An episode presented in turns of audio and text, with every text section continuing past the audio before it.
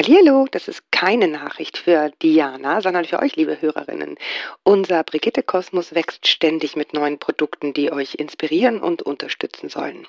Wir wollen dabei bestmöglich eure Interessen treffen und um noch besser zu verstehen, was euch bewegt, findet ihr in den Show Notes dieser Folge den Link für eine ganz kurze Umfrage.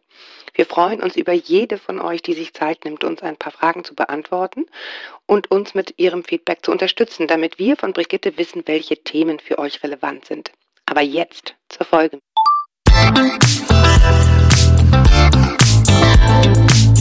Willkommen zu einer neuen Folge von Meno an mich. Denn dieser Podcast ist für euch, liebe gereifte und interessierte Frauen dieses Landes. Jede Woche sprechen wir mit spannenden Frauen und empowern euch mit Wissen und Inspiration. Wir, das sind Diana Helfrich und Julia Schmidt-Jorzig aus der Brigitte-Redaktion.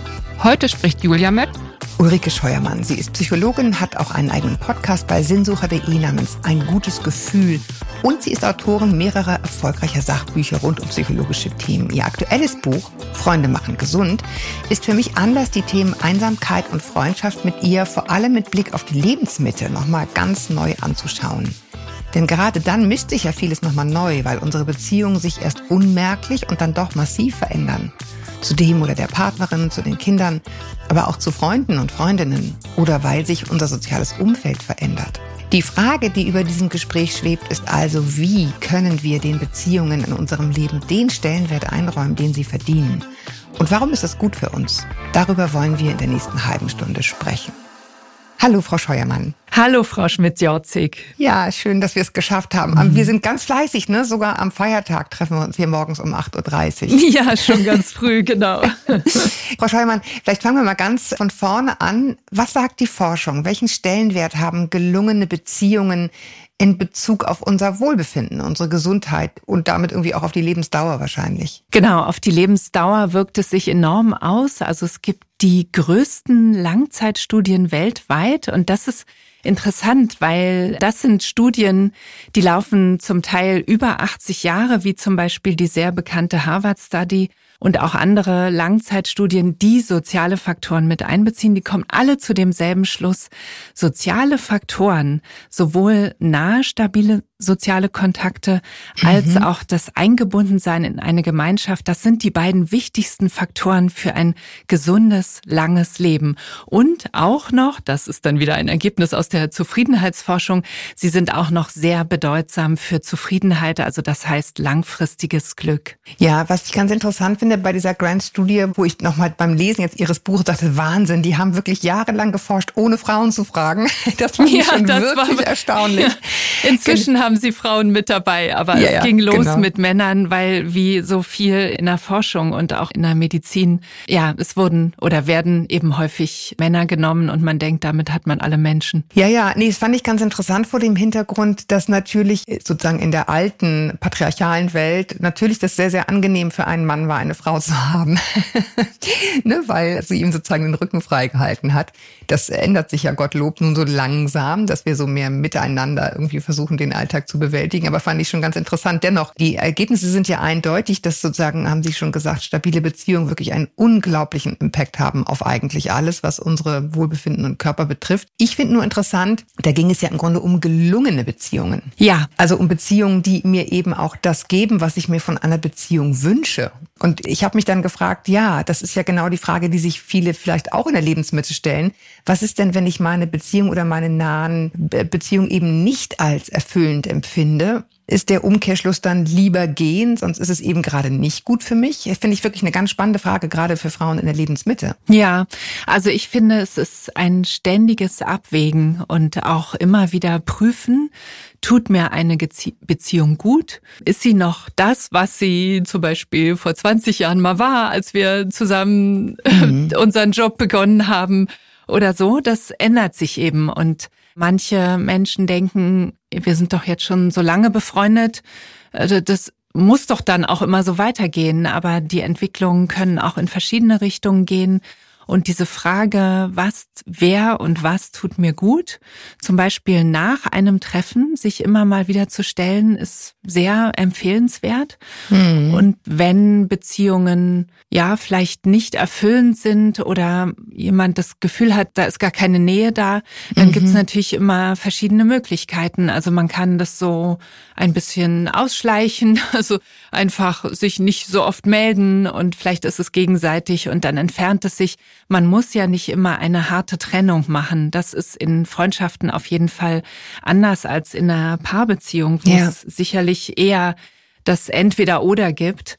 Und die andere Variante ist aber natürlich, dass man viel dafür tun kann, um Beziehungen zu vertiefen, näher mhm. zu gestalten und mehr Nähe herzustellen, wo man bisher das Gefühl hatte, da fehlt etwas. Ja, genau, dieses Gestalten. Und ne? das ist ja auch das, was wir uns heute so ein bisschen genauer anschauen wollen, dass es mir nicht alles nur geschieht, sondern dass man es eben auch äh, gestalten kann. Das fand ich auch wirklich einen ganz, ganz spannenden Ansatz Ihres Buches. Viele der Frauen, die uns hören, haben ja mit hängender Zunge jetzt sozusagen die Rush-Hour des Lebens hinter sich gebracht oder sind noch mittendrin, weil sie Kinder großgezogen haben oder großziehen oder sich zunehmend um die eigenen Eltern kümmern und oder es im Job nochmal wissen wollen. Und das irgendwie kombiniert mit oft nachlassenden Kräften. Ich weiß nicht, wie es Ihnen geht, aber meiner Erfahrung nach steht die Pflege von Freundschaften da eben häufig hinten an. Wie kann denn in diesem Tohu Bohu dann Einsamkeit entstehen? Genau, Einsamkeit kann auf verschiedene Arten entstehen und das ändert sich ständig eben auch wieder. Und mhm. klar, in der Phase, wo Familie im Mittelpunkt steht, wenn Kinder vorhanden sind, dann sind viele Frauen natürlich mehr natürlich nach innen, also auf die Familie nach innen orientiert und dann ist daneben vielleicht neben Job, Familie mit Kindern vielleicht auch gar keinen Platz mehr, um Freundschaften intensiver zu pflegen. Also man kann Freundschaften auch ruhen lassen. Also die sind sozusagen in Warteposition, vielleicht auch gegenseitig, weil es den mhm. anderen genauso geht. Und dann kann man Beziehungen oder Freundschaften oder andere Kontakte auch wieder intensivieren, wenn mehr Zeit ist. Das kann über 20, 30 Jahre vielleicht auch tatsächlich so gehen und dann kann sich wieder etwas ändern. Also ich glaube, dieses Phänomen der periodischen Zyklen, wenn man so will, einer Freundschaft, das kann man sich ja total gut vorstellen. Ich fand ganz interessant, ich hatte das ja auch schon so ein bisschen gespoilert am Anfang, dass es eben verschiedene Arten der Einsamkeit gibt. Ne? Also ich bin zwar umgeben von Kindern oder meinem Mann und der Großfamilie, aber fühle mich eben trotzdem einsam. Vielleicht können wir einmal gucken, welche Arten von Einsamkeit sind das denn, die es gibt? Also grob kann man einteilen in drei Einsamkeiten. Das ist auch mhm. ein Ergebnis aus der Forschung. Also der John Cacioppo äh, hat da sehr viel dazu geforscht. Das ist so der Forscher, mhm. der mhm. der Einsamkeit eigentlich so bekannt gemacht hat und auch gezeigt hat, was für einen starken Effekt, also einen negativen Effekt es auf Gesundheit zum Beispiel hat. Es gibt mhm. zum einen die intime Einsamkeit, also das sind Menschen, die sich ganz engste Vertraute wünschen, aber diese nicht haben und sich danach mhm. sehnen. Also das ist, ja, meist ist es der oder die eine, also das heißt der oder die Partnerin, aber es kann auch die Sehnsucht nach einer emotional intimen Beziehung sein, also einer ganz engen Freundin zum Beispiel, ne? so mhm. Best Friend Forever, BFF mhm. ist ja so ein Begriff und mhm. das wünschen sich viele Menschen und das fehlt eben auch vielen. Aber das ist eben nur die eine Art von mhm. Einsamkeit, die man erleben kann und dann gibt es die Freundschaftseinsamkeit, wo ein Kreis von Freunden fehlt, ein Austausch jenseits der Partnerschaft oder vielleicht auch der mit den älteren Kindern. Und das ist enorm wichtig für Gesundheit und ein langes Leben. Also diese eine Person reicht eigentlich nicht, sondern es sollten schon mindestens ein, zwei oder besser drei Freunde oder Freundinnen noch zusätzlich da sein. Und auch mhm. das fehlt. Also manche verschwinden so in ihrer Paarbeziehung gerade, vielleicht wenn die noch frisch ist und dann sind die weg. Ja. Und andere, die vielleicht früher als Freundin oder Freunde da waren, die erreichen die Person nicht mehr, die ist verliebt, also in der Verliebtheitsphase ist ja sowieso noch mal ganz speziell, aber manche tauchen so ab, dass es nur noch diese eine andere Person gibt. Und das ist nicht empfehlenswert, weil es kann immer sein, dass mit einer Person, es kann immer etwas schwierig werden. Vielleicht gibt es einen Konflikt oder jemand geht, es gibt eine Trennung, auch eine unerwartete oder es kann ja auch etwas passieren und dann ist niemand mehr mhm. da oder jedenfalls erstmal niemand mehr. Und das ist nie gut, nur eine Person im Leben zu haben. Also deswegen finde ich es empfehlenswert, tatsächlich auf Freundschaftseinsamkeit auch zu achten und sich zu mhm. fragen, gibt es da so etwas bei mir? Und die dritte Einsamkeit nennt man die kollektive Einsamkeit. Und das ist diese, wenn eine Gemeinschaft fehlt. Also die kann mhm. kleiner oder größer sein. Also es müssen nicht gleich Riesenzusammenkünfte sein, sondern überhaupt dieses Gefühl von eingebunden sein in eine Gemeinschaft. Also ich, mhm. ich stehe nicht so einzeln oder mit nur wenigen im Leben, sondern vielleicht ist es die Nachbarschaft. Also vielleicht gibt es da einen tollen Verbund mit viel Austausch und gegenseitiger Hilfe oder Treffen im Hof oder es gibt ein Ehrenamt, Treffen. Also ich habe eine mhm. Teilnehmerin jetzt gerade, die ist sehr euphorisch oder begeistert seit vielen, vielen Jahren. Die machen ihre Amnesty International Treffen. Und das ist eine kleine Gruppe und die arbeiten an einer Sache und da ist ganz viel Gemeinschaft da. Ja. Oder eine Elterninitiative oder so Klassiker sind ja, ja auch Chor. Sportverein, Volleyball, ja. Chor, so etwas. Aber auch Familie im weiteren Sinne oder Verwandtschaft. Das kann natürlich auch eine ganz tragfähige, wichtige Gemeinschaft sein. Ja, also mir hat es wirklich diese Unterteilung wirklich sehr die Augen geöffnet, weil deswegen bin ich eingestiegen mit diesem äh, Versinken in der Familienzeit, wenn es, wenn es denn so ist, ne? Oder Elternpflege, was immer es ist, oder ich habe ganz intensiv eine enge Beziehung, aber dass dann eben häufig diese anderen beiden Bereiche so leise verschwinden ne, diese Freundschaften und dieses Kollektive und man es im Grunde häufig erst merkt, wenn es zu spät ist oder wenn sich eben jetzt wie bei uns Frauen in der Lebensmitte nochmal die Dinge so ändern, dass ich merke, oh, hier ist aber eine Lücke. Ja, ja, und genau. ähm, ich habe das neulich irgendwie ganz interessant. Wir haben auch schon im Vorgespräch darüber gesprochen, aber ich muss es jetzt hier nochmal platzieren. Ich war nämlich neulich in Heaven Can Wait. Ich weiß nicht, ob Sie mhm. davon gehört haben, in diesem mhm. Kinofilm über mhm. einen Chor mit Menschen nur über 70. Mhm. Unbedingt reingehen, äh, to make a long story short. Also selten so viel gefühlt in 100 Minuten. Und danach habe ich mich richtig hingesetzt und geschrieben, so wie soll es sein, wenn es gut ist, wenn ich 70 bin? Und dann ist mir klar geworden, wenn das dann so sein soll, dann muss ich jetzt anfangen, es so zu machen. Ja. Ja, also wenn ich mit 70 oder mit 60, man muss ja gar nicht so weit hüpfen, ja, eingebunden sein will, dann sollte ich jetzt beginnen, das zu pflegen. Das ist mir wirklich in der Rückschau nochmal so total klar geworden.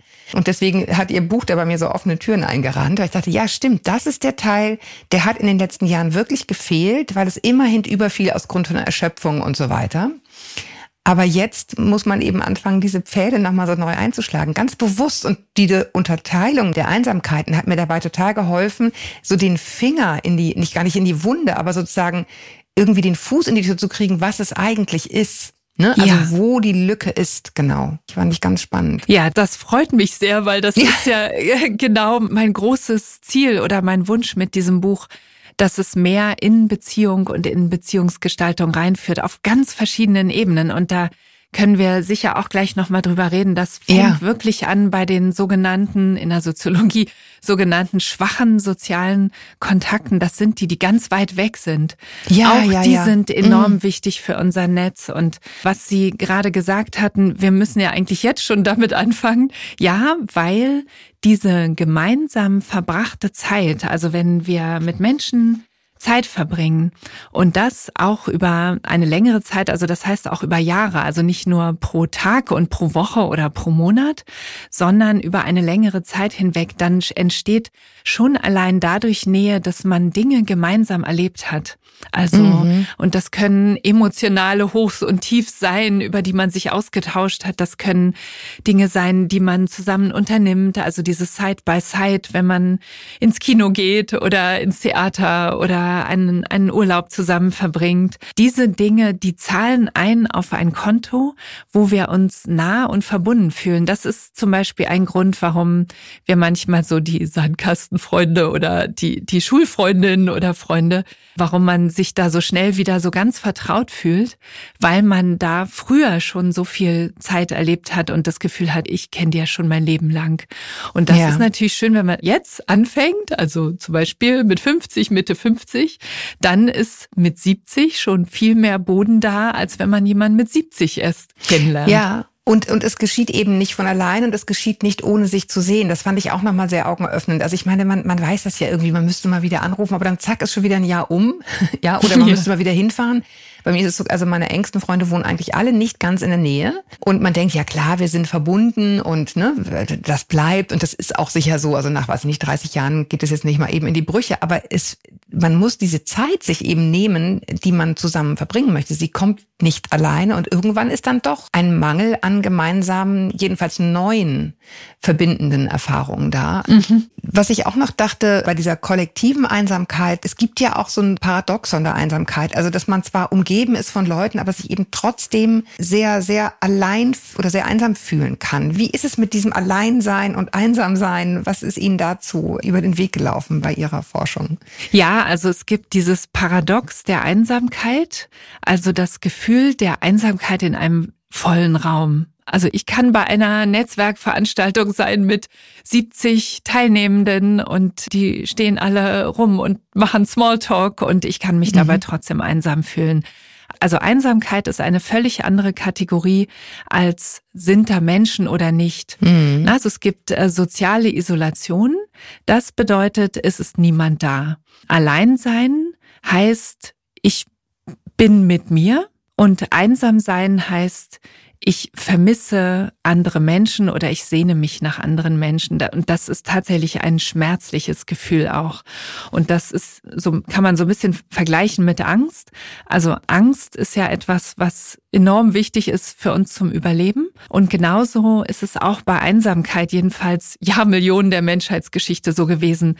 Es entsteht ein Schmerz, wenn wir nicht mit Menschen verbunden sind, weil es war eben diese Millionen von Jahren lang war es überlebenswichtig, dass wir mit Menschen in Gemeinschaft sind. Allein konnte niemand überleben. Und letztlich ist es auch heute noch so, auch wenn es natürlich mhm. viel verdeckter ist und man das Gefühl haben könnte, mhm. ja, ich kann auch hier zu Hause sitzen, geht ja trotzdem. Aber wir brauchen immer andere Menschen und nach einer Weile setzen bei Einsamkeit sehr ungünstige Wirkungen ein. Also es gibt so eine Abwärtsspirale bei der Einsamkeit. Das Misstrauen verstärkt sich, dann zieht man sich mehr zurück, man beobachtet Menschen anders, missdeutet ihre Mimik. Also mhm, Mimik ist ja mhm. ganz wichtig, um zu merken, wie sieht mich jemand anders, kann ich demjenigen vertrauen und wie ist der Kontakt. Und da wird immer mehr missdeutet, wenn man einsam ist, auch weil man aus der Übung kommt. Also man muss mhm. Mimik lesen, ständig neu üben. Also das ist ein enorm wichtiger Faktor auch im Gehirn. Also ein, ein großer Teil des Gehirns ist mit Mimik lesen, verstehen und deuten beschäftigt. Und wir ziehen uns immer mehr zurück, wenn wir einsam sind. Und äh, mhm. dann setzt dieser Schmerz ein. Und das ist tatsächlich so, dass es auch körperliche Auswirkungen hat, aber auch zum Beispiel auf Depressionen. Also auch das hat dieser vorhin, den ich vorhin erwähnt habe, der John Cacioppo, der hat nachgewiesen, dass nicht erst Depression da ist und dann Menschen einsamer werden, sondern dass es wirklich bei der Einsamkeit beginnt und dann treten vermehrt Depressionen auf und körperliche Krankheiten. Genauso, wir schlafen zum Beispiel weniger tief. Also es gibt mehr Micro-Awakenings, wenn wir uns einsam fühlen. Kann man auch wieder gut erklären mit der Evolutionsgeschichte des Menschen. Mhm. Wenn wir alleine waren, dann mussten wir immer selber aufpassen. Ne, dann gab es niemand mhm. anders, der gerade Wache gehalten hat. Mhm. Also deswegen ist Einsamkeit ein Zustand, also wo es auf jeden Fall gut ist, möglichst früh, wenn man zum Beispiel merkt, ich werde misstrauisch, ich gehe lieber weg oder gucke weg, wenn ich da hinten auf der Straße eine Nachbarin sehe, dass man da möglichst früh gegensteuert. Alleinsein ist etwas völlig anderes. Ne, das kann ein sehr freudvoller, inspirierter, selbstgewählter Zustand sein, äh, wo jemand sich ins Alleinsein begibt, um zur Ruhe und zu sich zu finden.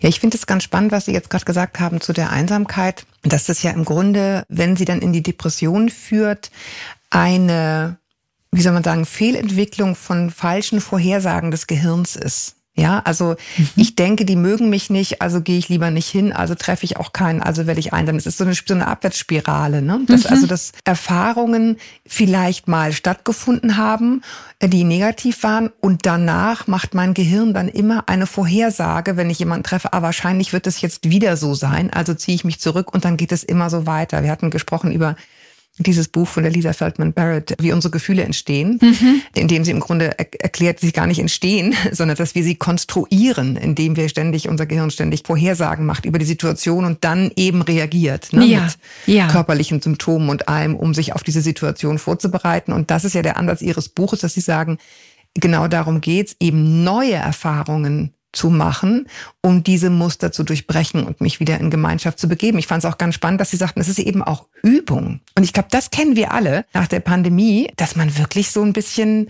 merkte so, oh Gott, ich weiß irgendwie gar nicht mehr, wie es geht. Wie, wie habe ich mich denn unterhalten auf einer Veranstaltung mit mehr als fünf Leuten? Man musste ja. das richtig wieder üben. Man hatte das richtig verlernt. Ne? Mhm. Ja, genau. Also zum einen bei Einsamkeit, das fehlt mir manchmal, wenn Rat gegeben wird, wie man aus der Einsamkeit herauskommt. Also natürlich gut in einen Sportverein eintreten oder ein Ehrenamt oder so etwas tun. Das ist aber für viele eine zu große Hürde.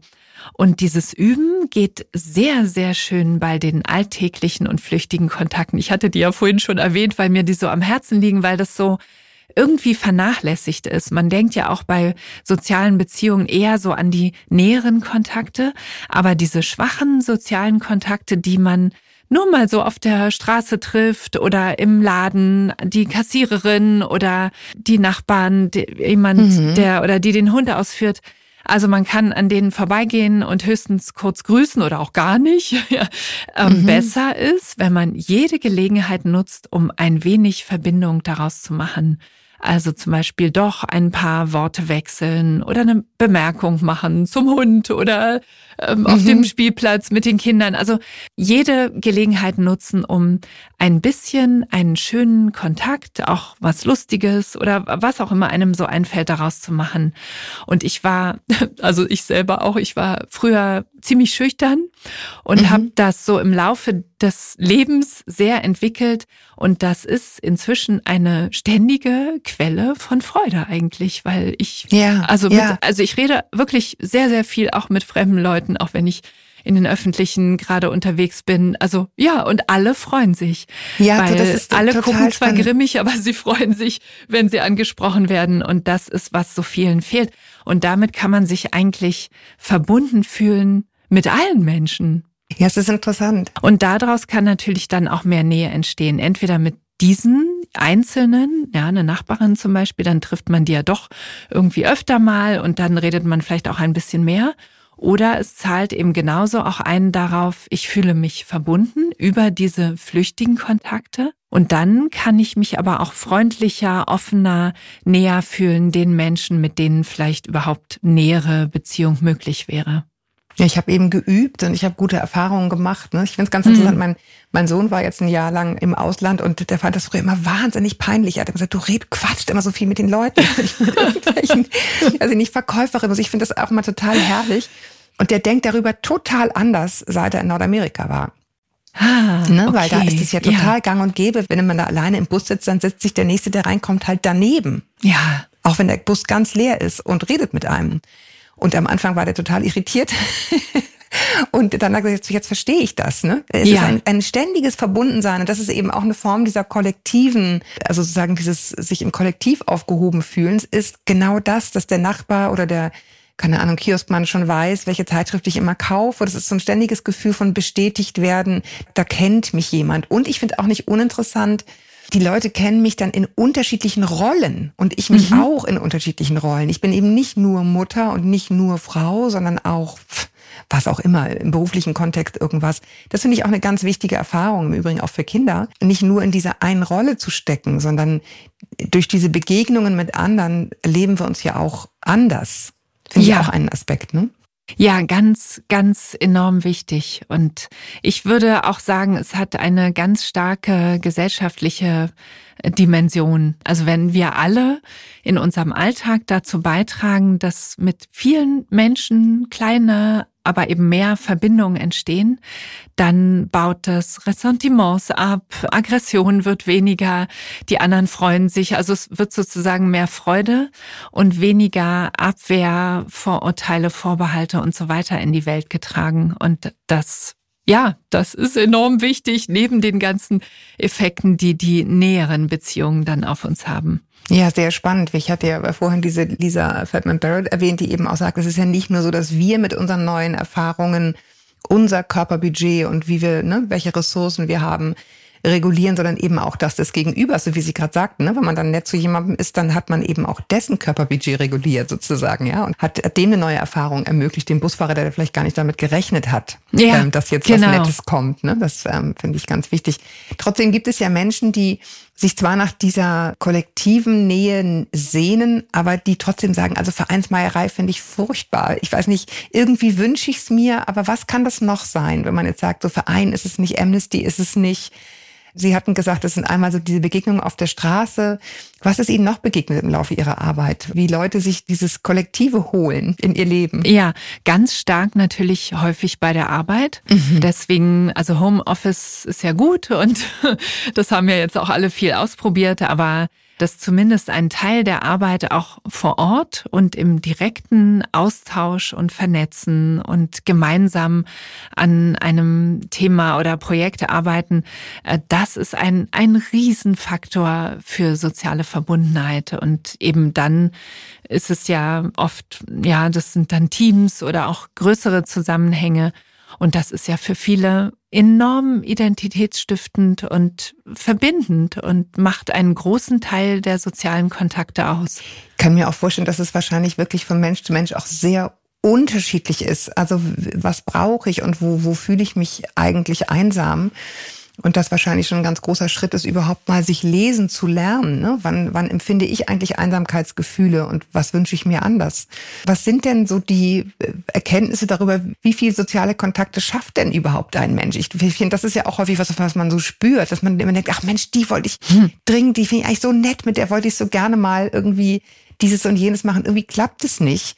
Und manchmal hat man das Gefühl, es gibt so eine Kapazitätsgrenze, über die man nicht kommt. Was, was sagt da die Forschung? Ja, also das sind dann natürlich immer Durchschnittswerte, Klar. die dann äh, genau nicht so gut auf die Einzelnen eingehen. Und so eine Grundunterteilung ist ja, die ja auch alle kennen, ist die zwischen introvertierten und extravertierten Menschen. Und die Extravertierten werden sich gerne auch mehr bewegen in diesen größeren Beziehungskreisen mit vielen Menschen. Und Introvertierte eher mit weniger Menschen die bevorzugen eben häufig die ein, zwei oder drei nahen Kontakte und brauchen eben auch viel Zeit mit sich allein. Aber unabhängig davon, also es gibt Durchschnittswerte mhm, und die mhm. ideale Zahl von nahen, stabilen sozialen Kontakten, äh, das ist immer wieder die Zahl fünf. Also die taucht sowohl in der Netzwerkforschung als auch in der Zufriedenheitsforschung und in diesen Gesundheitslangzeitstudien auf. Also so drei bis fünf nahe, stabile Kontakte sind super. Also wenn es mehr ist als eine oder anderthalb Personen, also bei Männern mhm. ist es oft nur eine Person und bei Frauen eher zwei, aber jedenfalls mehr als diese ein bis zwei wäre schon toll. Und dass es nicht sehr viel mehr sein können, also jedenfalls bei diesen sehr nahen Kontakten, das liegt daran, dass Zeit, also soziale Zeit ein begrenzender Faktor ist. Wir haben einfach nicht, na, also Nähe hat viel mit Zeit zu tun. Wenn mhm. wir viel Zeit mit einer Person verbringen, dann wächst sie uns mehr ans Herz oder kommt näher. Und die Zeit ist begrenzt, also vor allem die soziale Zeit ist begrenzt. Und auch emotional haben wir in unserem Herzen sozusagen nicht unbegrenzt Platz für sehr nahe Kontakte. Ne? Wir müssen ja dann auch im Kopf haben, was macht die gerade, was ist bei der Person gerade los das ist eben auch begrenzt. Und dann entsteht eben ein Effekt bei sechs, sieben. Das geht vielleicht noch gerade für Menschen, die vielleicht viel Zeit haben für, für ihre Kontakte und die vielleicht auch extravertierter sind. Aber dann wird's irgendwann einfach stressig und dann nimmt auch mhm. die Zufriedenheit wieder ab. Also die Zufriedenheitskurve sinkt dann wieder. Ja, wenn man sich eben merkt, dass man sich die ganze Zeit zerreißt. Also fünf fand ich schon viel. Da habe ich schon gedacht, ja, schon. Also natürlich gibt es fünf Menschen, die ich mich sehr, sehr nah fühle. Die sind nur leider nicht nah. Ne? Die sind dann irgendwie teilweise woanders, also in anderen Städten oder so. Und dann wird es schon, dann wird es schon eng, ne? wenn ich sage, wen, wen treffe ich wirklich häufig, wo entsteht echte Nähe und zwar so eine Nähe, dass ich wirklich entspannt bin. Also ja. nicht jeden zweiten Abend ein Abendessen mit sechs Gängen, wo ich irgendwie Leute beeindrucke, sondern wo wir entspannt beieinander sind. Das fand ich auch nochmal ganz interessant, dass das eigentlich der beglückende Faktor ist. Nicht das Event, sondern die normale Nähe. Ja, genau. Das ist einer der sechs äh, Beziehungsprinzipien, die ich in dem Buch aus der Forschung rausgearbeitet habe. Also die entspannte Zeit, die man zusammen verbringt. Also das Genießen eigentlich der Präsenz der anderen Person. Ja, und dann kann man was zusammen machen oder man kann reden oder was auch immer. Aber eigentlich geht es darum, Freude zu empfinden, zu genießen, dass diese andere Person jetzt da ist und dass ich mit ihr zusammen sein kann. Und das finde ich so spannend, weil viele denken auch aus einem Freundschaftskontakt, aus einem Treffen zum Beispiel, da muss was rauskommen. Irgendwie ein mhm. gutes Ergebnis oder der Film, den wir geguckt haben, der muss jetzt aber auch besonders toll gewesen sein. Wenn man aber den Fokus mehr darauf richtet, ach, wir machen jetzt hier irgendwas zusammen, aber es ist so schön, neben ihr zu sitzen oder ihre Stimme zu hören oder einfach, dass sie zu merken, dass sie da ist. Das ist ein anderer Fokus und der ist so besonders beziehungsstiftend und vertiefend. Wichtig nochmal zu diesen fünf, dieser Zahl ja. fünf, da gehört auch der oder die eventuelle Partnerin dazu Puh. und auch ältere Kinder. Na, also die, das ist, das fängt nicht jenseits dessen an, sondern die ja. sind mit dabei ja. und dann. Ja, aber das ist ja das, was sich tut. Das ist ja das, was sich ändert bei Frauen unseres Alters, mhm. dass die Kinder dann eben auf einmal weg sind. Ja, genau. Ja, und dann denkt man, ups, mhm. minus zwei, minus eins, minus drei, keine Ahnung, was immer es ist. Und dann kommt dieser Moment, wo man denkt, oh, da habe ich jetzt aber offensichtlich viel anderes schleifen lassen, weil hier eine Lücke entsteht plötzlich. Genau, und diese Lücke, das ist ja ein leerer Raum, ein leerer Beziehungsraum. Da ist es auch gut, den erstmal auszuhalten, ne? weil so schnell geht es nicht, dass die Lücke sich wieder füllt.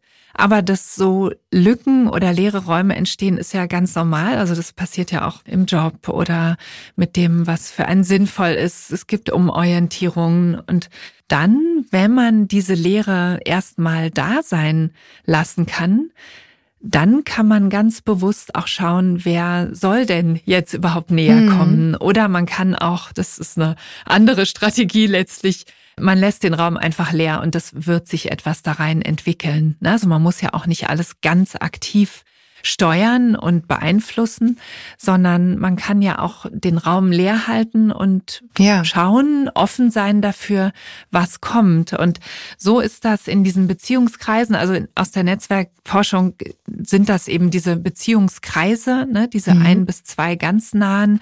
Dann die engsten Vertrauten ist dieser Fünferkreis, wo diese ganz nahen mit drin sind. Dann gibt's so einen 15er-Kreis, einen 50er und einen 150er. Bei 150 so ungefähr ist dann Schluss mit dem, was man noch sozusagen emotional und sozial gut verarbeiten kann, wo man die Beziehungen der Menschen untereinander noch kennt, wo man noch direkte Kontakte halten kann. Darüber entstehen dann Hierarchien oder man kennt die Menschen nur noch nach Gesicht oder mhm. ähm, weiß vielleicht gerade noch ihre Namen. Und zu den 150ern gehören aber auch, äh, weiß ich nicht, die, die mit mir zusammen Sport macht. Ja, äh, genau. Ohne jetzt eine enge Freundin zu sein. Ja, ja. genau. Und mhm. aber innerhalb dieser Kreise herrscht ein Kommen und Gehen. Das ist ganz interessant. Also jemand, also die Kinder sind vielleicht aus dem Haus oder vielleicht auch in einem anderen Land und man spricht sie gerade nicht so oft und dann entsteht ein leerer Raum und dann herrscht eben dieses Kommen und Gehen. Also das heißt, jemand kommt näher oder vielleicht lernt man auch jemanden neu kennen, der einem ganz schnell ganz wichtig wird. Und dafür rückt dann jemand anders wieder ferner. Also es ist immer flexibel. Und das finde ich ist auch eine Hilfe dafür, dass man auch kein schlechtes Gewissen haben muss, was viele haben. Also das erlebe ich ja. tatsächlich in meiner Arbeit, dass viele sich total stressen damit. Ja, jetzt habe ich mich bei der nicht so lange nicht mehr gemeldet und hm. dem habe ich ich noch gar nicht auf seine E-Mail geantwortet und ich müsste doch. Und das ist ja einfach dann nur Stress und hilft auch nicht weiter, weil man dann sich nicht mehr auf die einzelnen Menschen einlassen kann.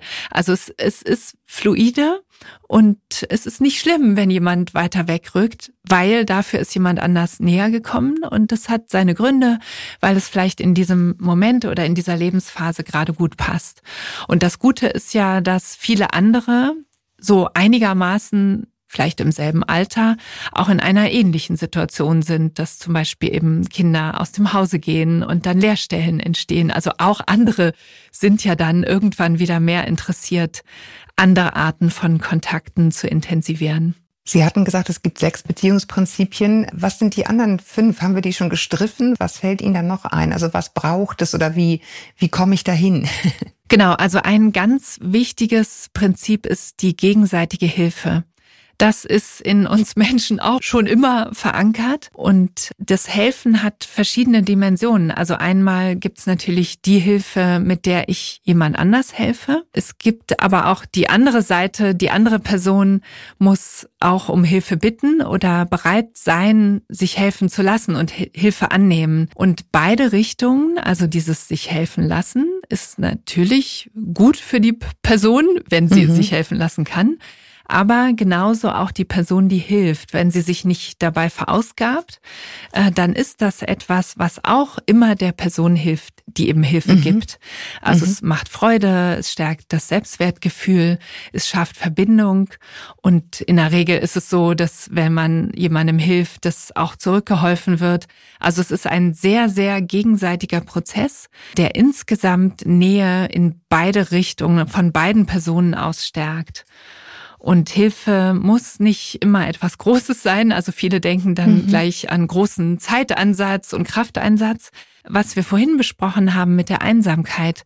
Also es kann eine Riesenhilfe sein, wenn ich die vielleicht einsame Nachbarin auf der Straße freundlich grüße und ein paar Sätze mit ihr wechsle. Da kommen viele gar nicht drauf. Das ist für jemand anders. Wir wissen ja nicht, wie es der Person gerade innen geht, dass es eine Riesenhilfe sein kann. Und mhm. so können wir ganz viele kleine Freundlichkeiten, Nettigkeiten, Hilfsbereitschaften streuen, die einen enormen Effekt haben und gar nichts Großes sind und sogar vielleicht gar keine Zeit kosten und eben auch selbst einem Freude schenken. Und genauso auf der anderen Seite, wenn wir Hilfe bekommen, dann denken auch viele, deswegen bitten viele gar nicht um Hilfe, weil sie denken, oh, das kann ich doch gar nicht zurückgeben und wie soll ich mich denn da bedanken? Es reicht in der Regel ein ganz normaler Dank. Also es muss mhm. gar kein großes Geschenk sein oder ich muss nicht genau das gleiche für den anderen dann auch wieder machen. Es reicht, dass ich vermittle und vielleicht auch sehr ausdrücklich mich bedanke, aber das reicht dann auch. Mhm. Also es muss gar nicht mehr sein. Und das ist, glaube ich, eine Entlastung, um auch Hilfe annehmen zu können oder um Hilfe bitten zu können. Also helfen ist ein ganz wichtiges von diesen sechs Prinzipien. Was noch? Empathie, aber gleich ein Aber dabei. Möglichst ein, es gibt 50 rund 50 verschiedene Formen von Empathie oder Definitionen, die in der Wissenschaft beschrieben werden.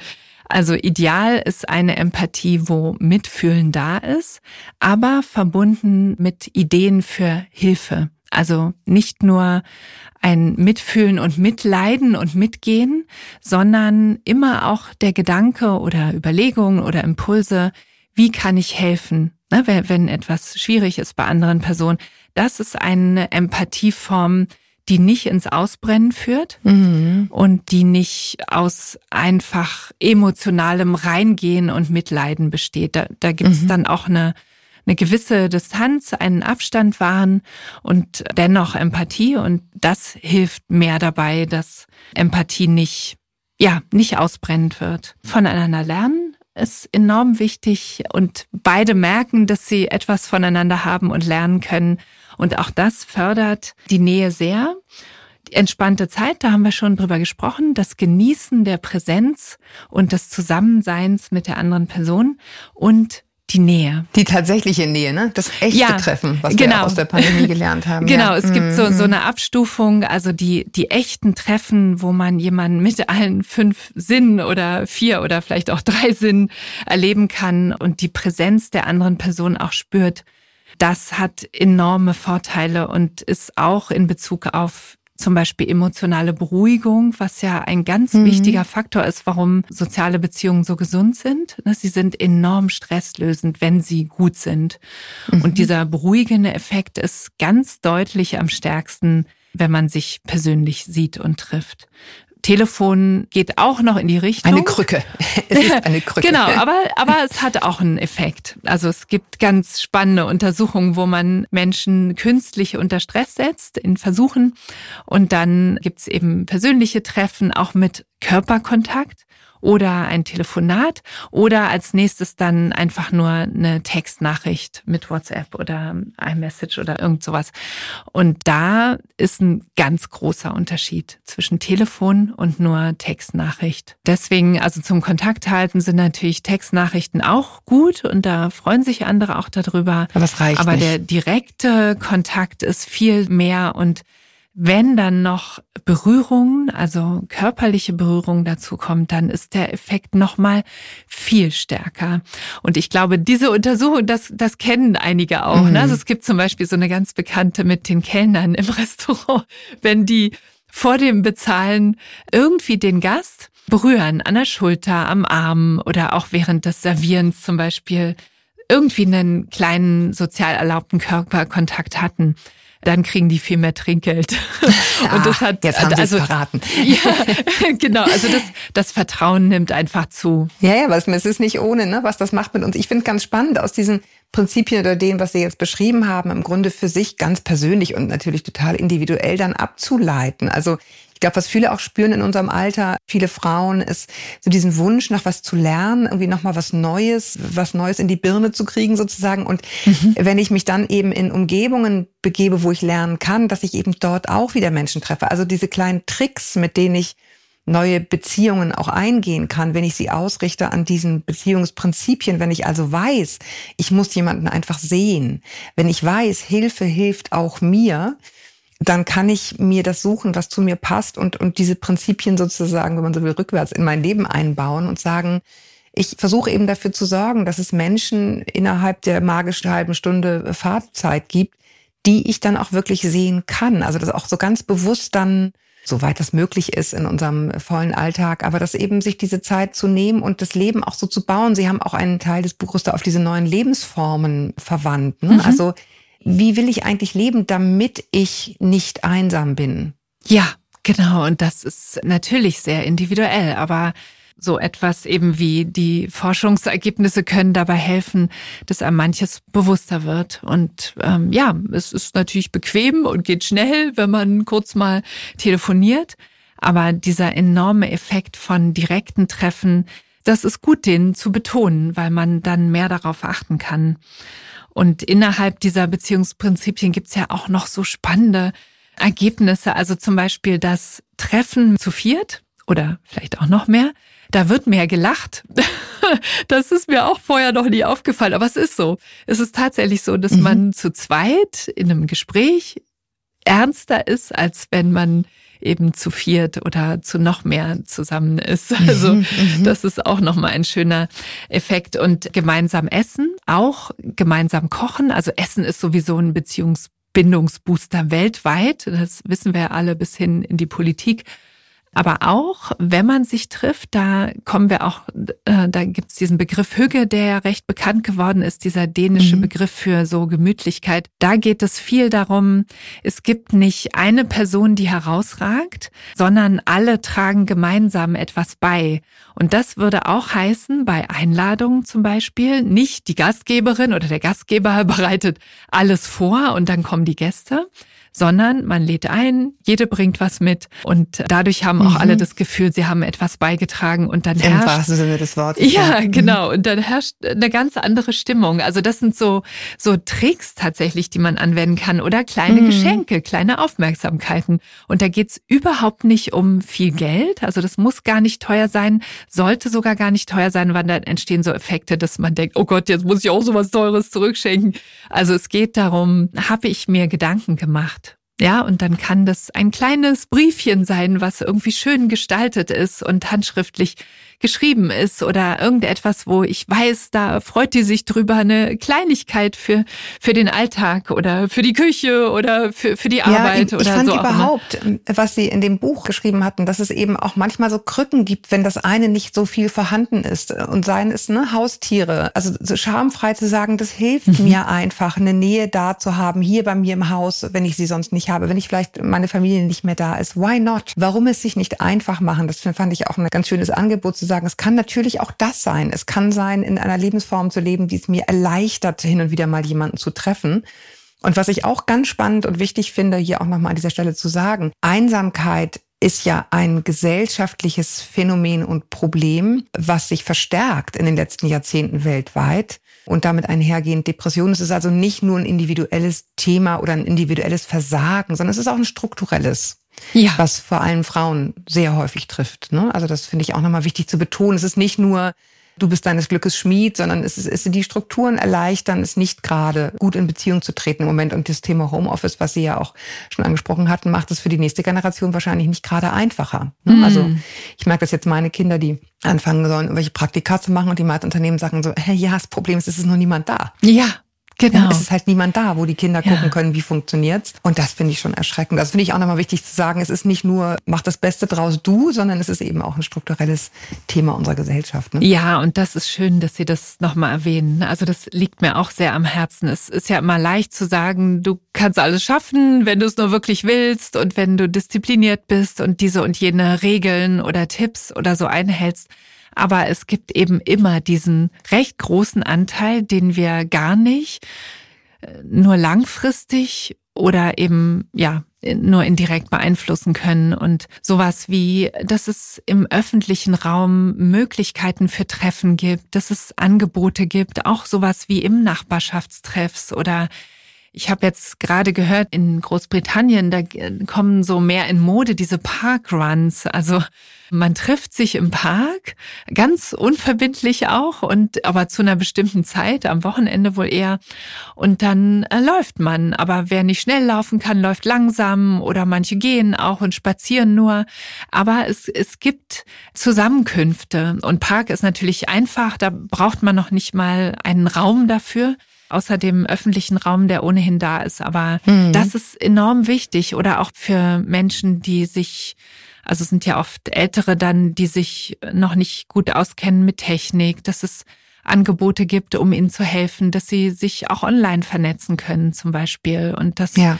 muss man Menschen auch beibringen. Das ist eine gesellschaftliche Aufgabe, ne? Ja, genau. Dass, genau. dass dieser Raum auch für Jugendliche, ne, die nicht über Kapazitäten verfügen, sich da irgendwo in irgendwelche Clubs einzuladen, dass die sich auch irgendwo treffen können. Also ich will nur sagen, mhm. es ist nicht alles auf der individuellen Ebene.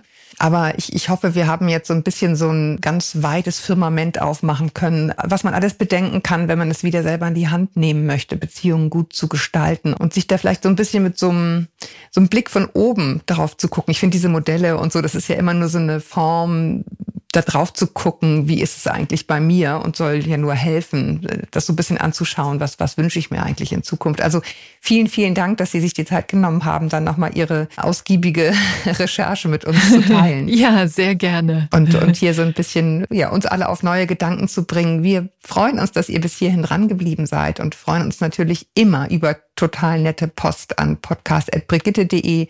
Schreibt uns eure Geschichte, eure Themenwünsche. Wir freuen uns über Bewertungen, ja, und empfiehlt uns und sagt gerne Bescheid, wenn ihr Flyer zu unserem Podcast wollt. Äh, die kann man auslegen, natürlich wichtig, wichtig, nur noch Einholung vorheriger Genehmigung. Äh, wir könnten die euch zuschicken. Zum Beispiel kann man die beim Frauenarzt oder der Frauenärztin auslegen oder wo auch immer, wo ihr denkt, dass Frauen rumlaufen, die an unserem Podcast Interesse haben können. Auf diesem Flyer befindet sich der QR-Code unseres Podcasts. Dann kann man gleich loshören oder ihr versendet eine besondere Folge wie diese hier zum Thema Freundschaft an eine Freundin. Ich danke Ihnen sehr, Frau Scheuermann, dass Sie bei uns waren. Sage auf Wiedersehen. Ja, ich danke Ihnen auch ganz herzlich. Es war ein sehr schönes Gespräch. Vielen Dank. Und viele Grüße aus der Mitte des Lebens.